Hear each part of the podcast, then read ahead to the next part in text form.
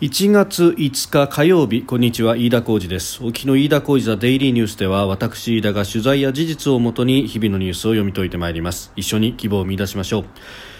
え今日取り上げるニュースですがまずは新型コロナウイルス続報であります。緊急事態宣言が出されるということがもうほぼ規定路線のようになっておりますけれどもその方針が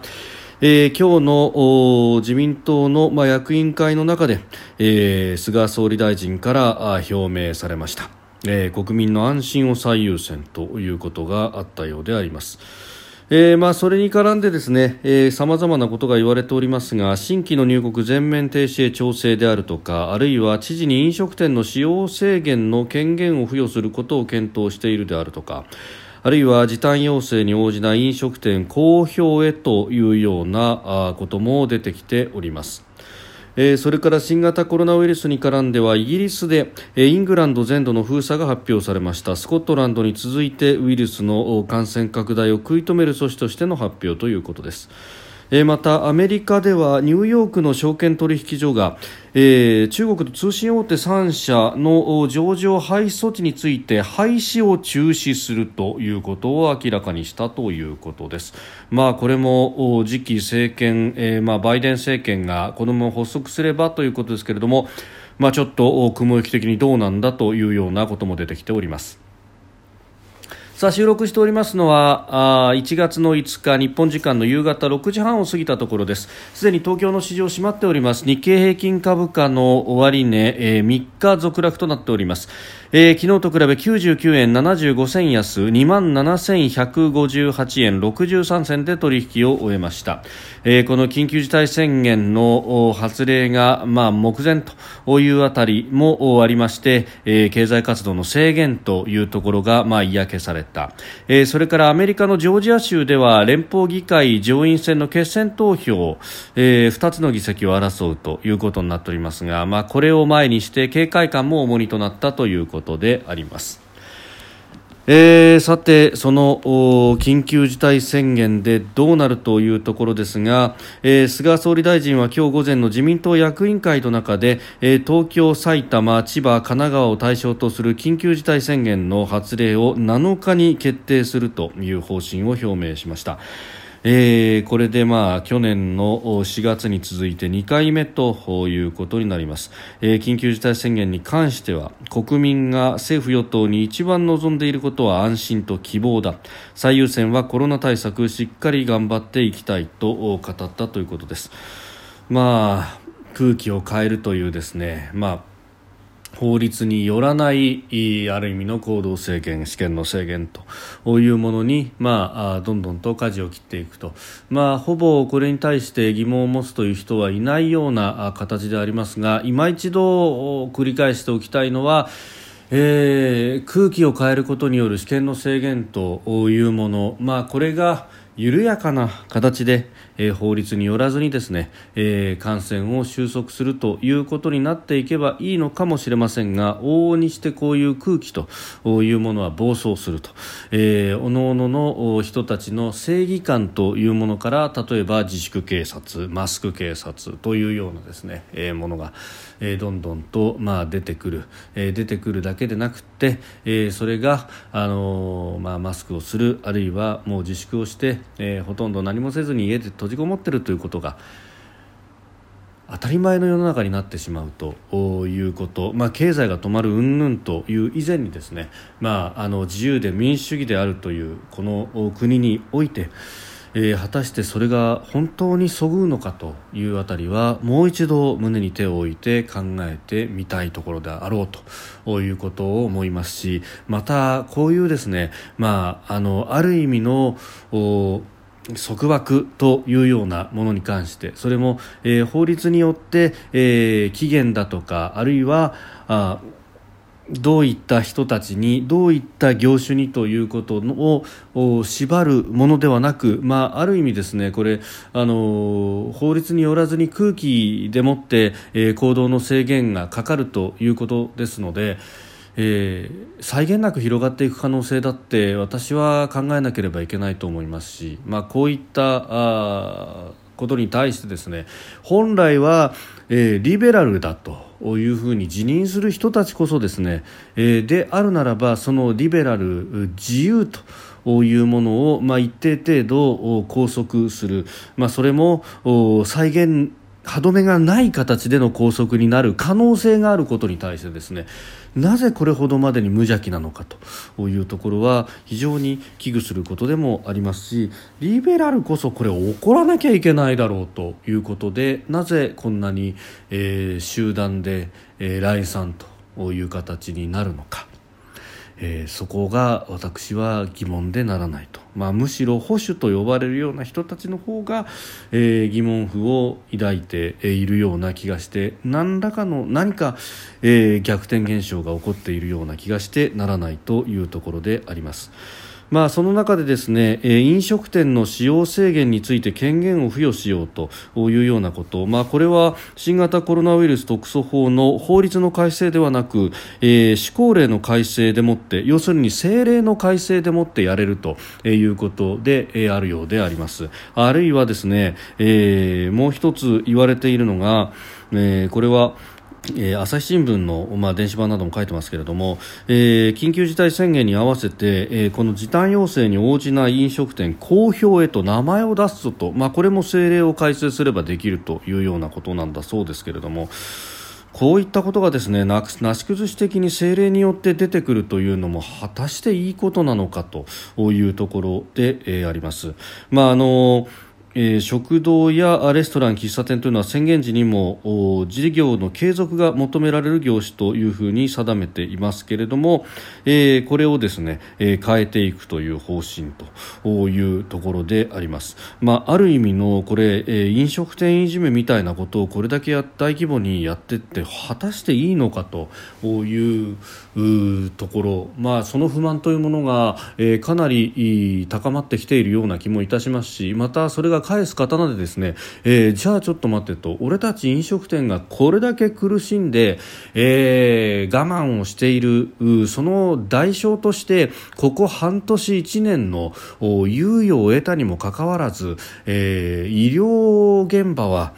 え4月、5月の状態から、えずっと医療逼迫だと言っていて何してたんだというようなこう不満が出てきて、えしまって、まあ、一部そういうこう言説も出てきてしまっております。まあ、あの医療に関してですねあのその変調というあたりに、えーまあ、公立とそれから一部の民間病院だけがコロナに対して手を挙げていて、まあ、あの全ての病院が見ているわけではなく医療リソースが、まあ、偏っているんじゃないかと一部一生懸命やっているところにはどんどんと疲弊していっているのではないかというような指摘があります。えー、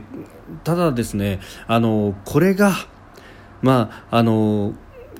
医療関係者への批判になってしまうというこのですねまた分断を生むようなことになってしまってはいけないと、えー、現場で頑張っていらっしゃるお医者さんたちがたくさんいることも事実ですしまた、あの患者さんの受け入れを、まあ、一時見合わせるような形になっている病院があることも事実であります。ただ、その病院というのも、えー、何も好き好んで、えー、このコロナ患者を、まあ、受け入れないという決断を積極的にしているわけではなくて例えば風評被害が怖いであるとかあるいは、えー、そこに、まあ、リソースを割いてしまうと地域で、えーまあ、他の病気というか今まであった、えー、例えばがんであるとか、まあ、そういった病気で、えー、かかってきている方々が、えー、怖がって見られなくなるということのリスクと天秤にかけているという医療者の方々も、えー、たくさんいることも私も承知しておりますいろんなところでそういった声も聞きます、えー、ですのでこう10波人からげにですね、えー、今までまるでこの半年1年医療者の方々が、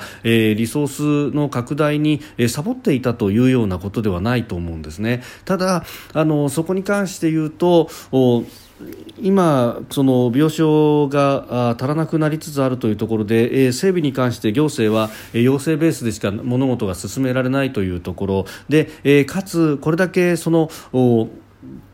ある意味の空気の変容によって、えー、自粛警察がはびこるというような、まあ、ギスギスした環境の中ではコロナ患者を受け入れたときに、えー、その風評というものが非常に恐ろしいということも、まあ、これはあの民間でベースでやっているお医者さんとしては、えー、考えても、まあ、おかしくないことでもあろうと思います、まあ、こういったことも含めてですね果たして緊急事態宣言というもので空気を変容させるということがいい加減もう、えー、いろんなところに歪みを生じさせすぎてはいないかと、えー、もはやそれによって行動を変容させるということよりもハイリスクの人たちを中心にして、えー、コロナに、まあ、これかかる誰がかかってもおかしくないというような病気になってきたけれどもかかっても命を落とすということは、えーまあ、特に、まあ、若い人たちであったりとか、えー、気を症を抱えていない人にとっては、えーかかってもきちんと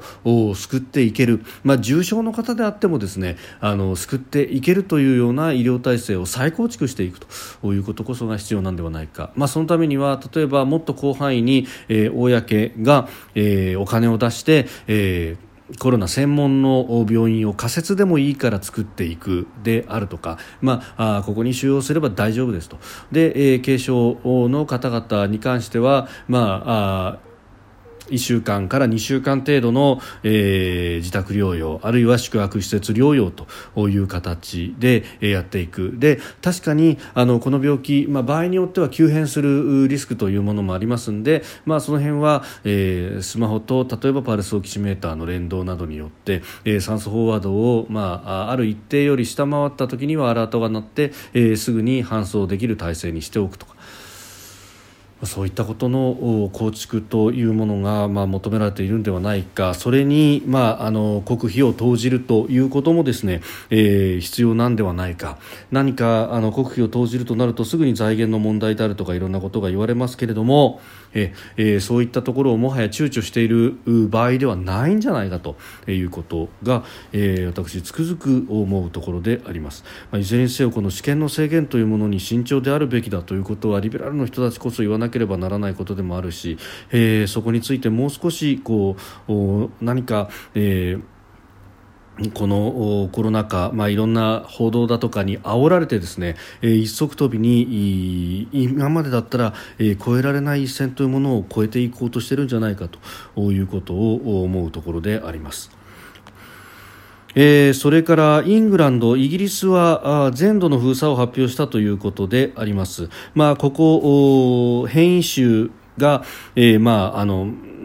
出てきたというか、まあ、発見された、えー、ところでもあると、まあ、かなりそれが蔓延しているということでこの変異種、えー、毒性に関してはさほど変わってはいないということですが感染力が何しろ高いとえいうことでありますですので、えーまあ、全土でのほぼ全土で、えーロックダウンに似た内容で、え、やると。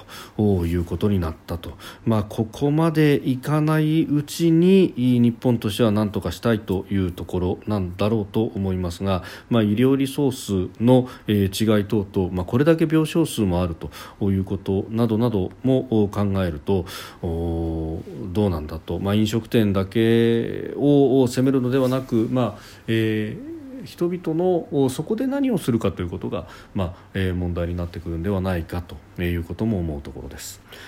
えー、それからニューヨークの証券取引所ですが中国の通信大手3社の上場廃止手続きというものを昨年末12月31日に、えー、手続きを開始するというふうに発表していたんですけれども、えー、これをですね、えー、中止するということになったということです、えー、規制当局とのやり取りの結果、えー、この3社、えー、チャイナテレコムチャイナモバイルチャイナユニコムというこの会社については、えー、上場廃止手続きを継続しないことを決定したと。まあ、ただ、この上場の状況を継続して評価、監督はするということなんですが、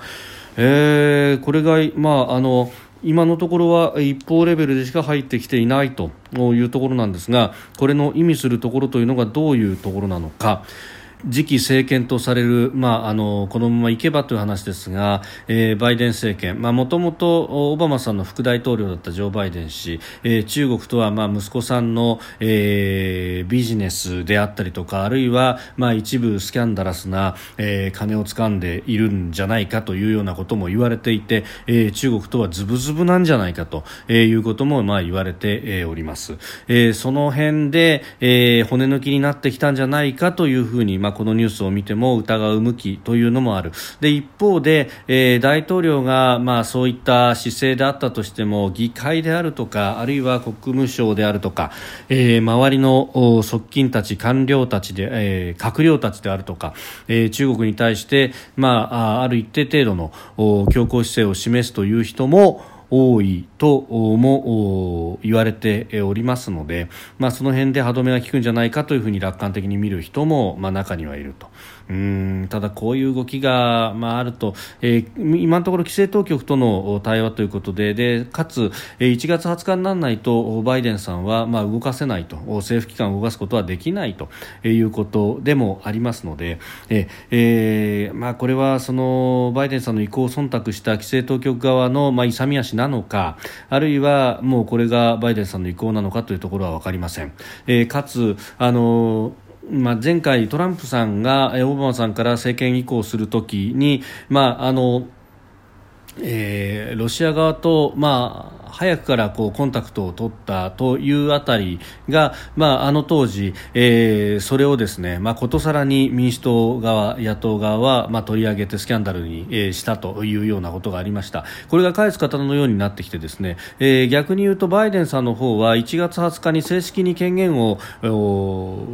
授与するまではなかなか動きづらいというか政府機関を動かすなんてことはできないということも合わせて考えるとこれ、えー、忖度はあるかもしれないけれどもバイデンさんが直接手を下すまで行ったのかどうなのかというのは非常に微妙なところであります。まあ、もしそんなことをやってるんであれば共和党議会が黙っていないと、えー、いうことでもあろうかと思います。まあ、その辺はこのジョージア州の補選が、えー、いよいよ今週行われるというところですけれども1議席でも共和党が取れば共和党が上院は制すという形になりますので、えー、どういった議事を進行していくのかどういった議案を取り上げどういった議案を廃案にするか等々も、えー、多数党の,、まあ、あの執行部院内総務が、えー、相当権限を握るということになっていきますので、まあえー、その辺も含めて、えー、中国への対応というものは、まあ、今後も議会等々党は強硬でいくであろうということでありますし